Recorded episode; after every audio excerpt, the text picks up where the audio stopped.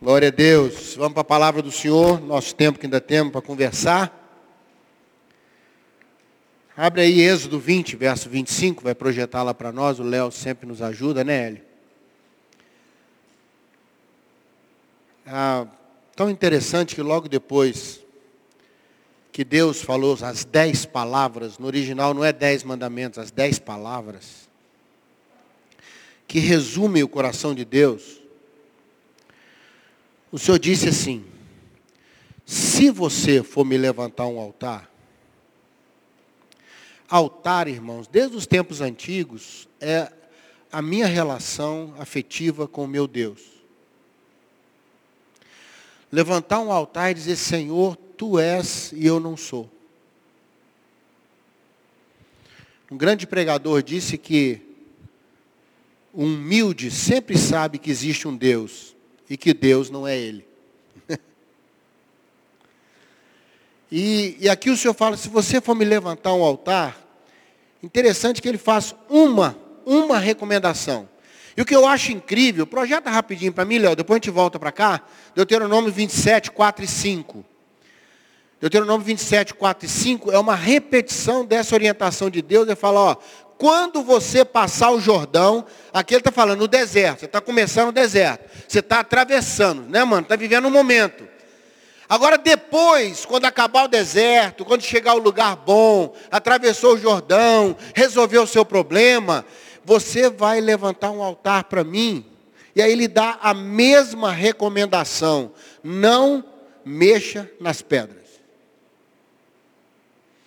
Não ponha ferramenta nas pedras. A, a, versão original diz, fala, coloca pedras toscas mesmo, pedra como você achou. Não pega a ferramenta e põe um desenho nela, tá entendendo?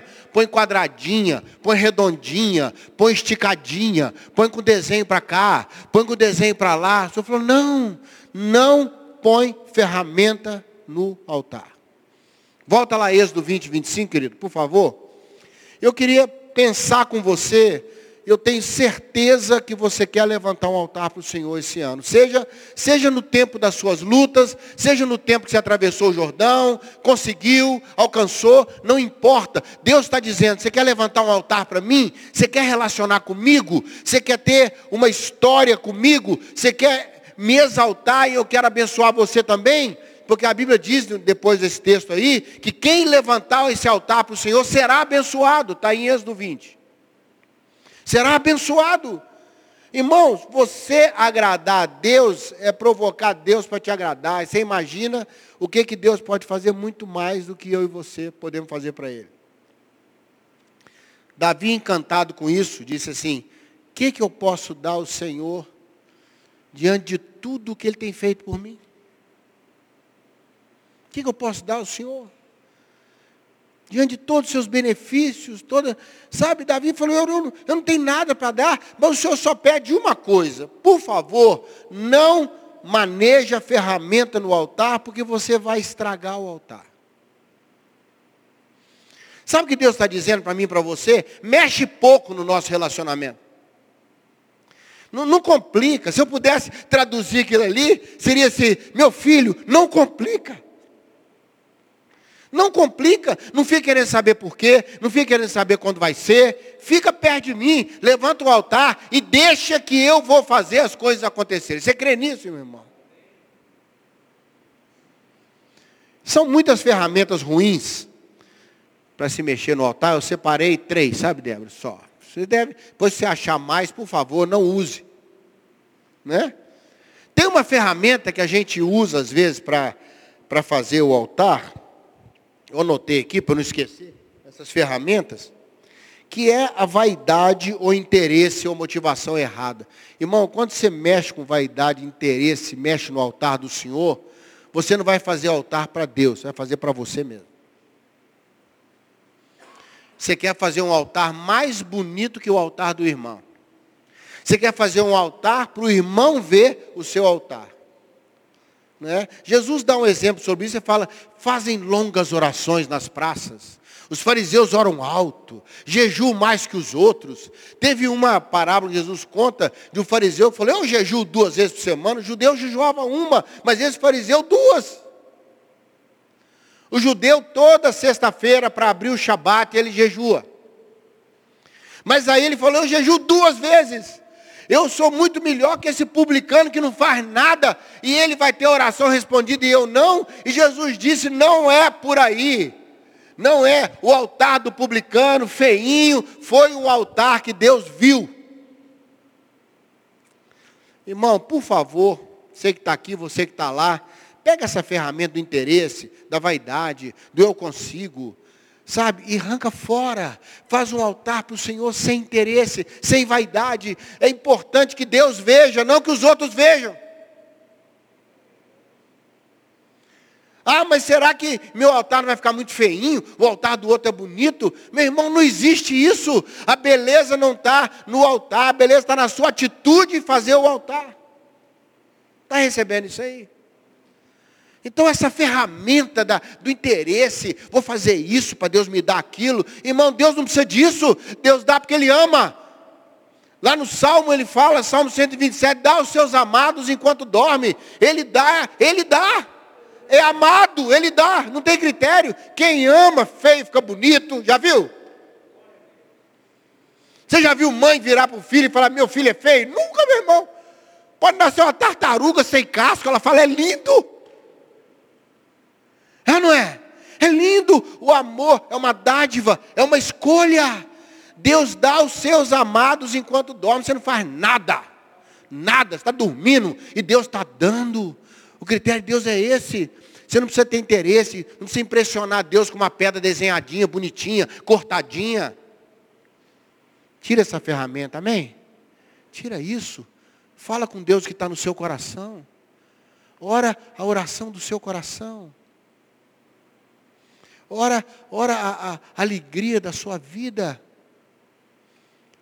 Esses dias, a minha netinha estava com vontade de comer açaí, e nós estávamos andando, caminhando de férias, e falou, será que vai achar alguém que vende açaí? Aí ela começou a orar, aí ela viu o cara lá com açaí, aí ela foi correndo para açaí, e virou para a gente e falou assim, eu não sei se foi Jesus ou Deus que atendeu, mas alguém me atendeu.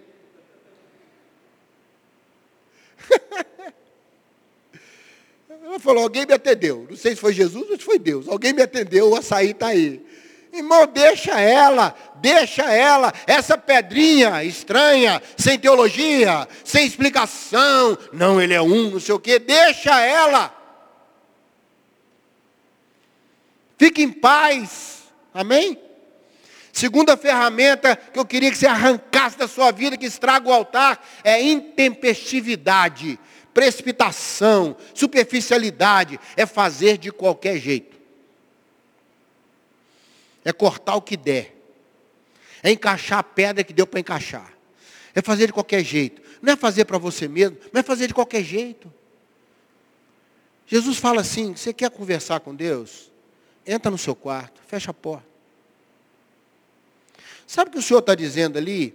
Dê a importância para o Senhor esses dias achei tão lindinho, precisava falar com a minha irmã, que mora na Bahia. Aí cedo eu mandei uma mensagem para ela, eu queria conversar algo, algo, com ela e mandei uma mensagem, saber lá alguma coisa. Aí ela tinha acabado de acordar, ela me respondeu assim, eu vou ler a palavra e já te retorno. Ó, oh, eu coloquei embaixo, ok, vou, vou esperar com prazer. Né? Irmão, ela levantou de manhã, e a primeira coisa, antes de responder, antes de falar, ela falou: Eu vou ter meu tempo com a palavra. Não é uma questão de os outros verem, não é um lugar importante.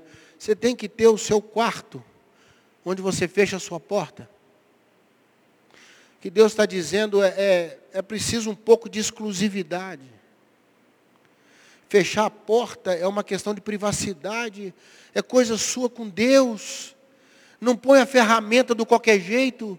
Não faz, não ora de qualquer jeito. Não lê de qualquer jeito. Porque Deus não abençoa de qualquer jeito. Estamos juntos aqui? Se vai fazer de qualquer jeito, é melhor não fazer. Mas se você vai ter aquele momento seu, são 5, 10, 15 minutos, onde você e a palavra de Deus se tornam uma coisa só, como aquele guerreiro de Davi, que lutou tanto que a Bíblia diz que a espada colou na mão dele. Sabe o que é você e a palavra de Deus estar tá colado um no outro assim? Ó coisa boa, né? Aí Deus faz de você um vencedor. Irmão, pega essa ferramenta do qualquer jeito, da intempestividade, eu vou fazer, e Deus vai fazer, e Deus tem que fazer, e Deus tem, Deus tem que nada.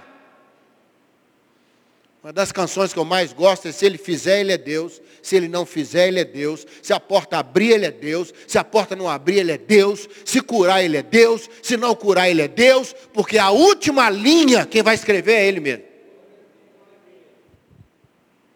Então fique em paz. Fique em paz.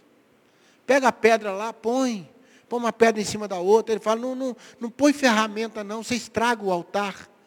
Esse profanar o altar é tirar dele a sua importância, tirar, não é que você vai profanar, falar mal de Deus, não é isso. Deus, é como se Deus falasse, não é isso, não é isso.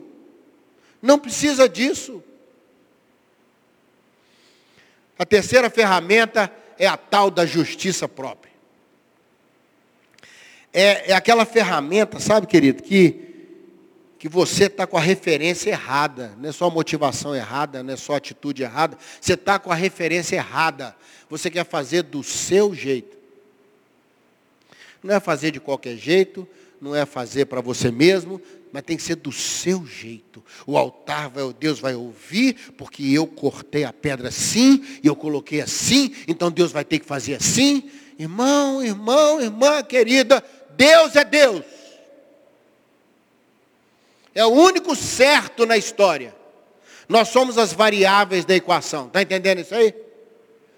Nós somos as variáveis da equação. Tem dia que você está maravilhoso, pré-anjo. Hein? E tem dia que os anjos estão correndo da gente, irmão. Nós variamos. Que referência que a gente tem? Que justiça que a gente tem, né, Ronaldo? Que justiça onde? Aonde que a minha palavra pode ser justa, pode ser equilibrada? Eu sou refém de emoção, de hormônio, de luta, de momento, de temperamento, né, Tony? Quanta coisa, quanta coisa eu achei que era, não é, quanta coisa não achei que não era e é. Mas olha, querido, não ponha a tal da ferramenta da justiça própria, porque a nossa justiça, diz a Bíblia, é trapo de imundice. É nada. Nossa justiça varia conforme nossos interesses. Se é da minha família, eu trato de um jeito. Se não é da minha família, eu trato de outro jeito. Que justiça é essa? Que justiça é essa? Que justiça que tem no mundo, irmão? Onde que tem justiça nesse mundo? Então, essa noite eu quero convidar você a pegar três ferramentas e jogar no lixo. Amém? Quando você for mexer com o altar. Ela serve para outras coisas. Tem coisa que você vai construir, vai precisar dessas ferramentas. É ou não é?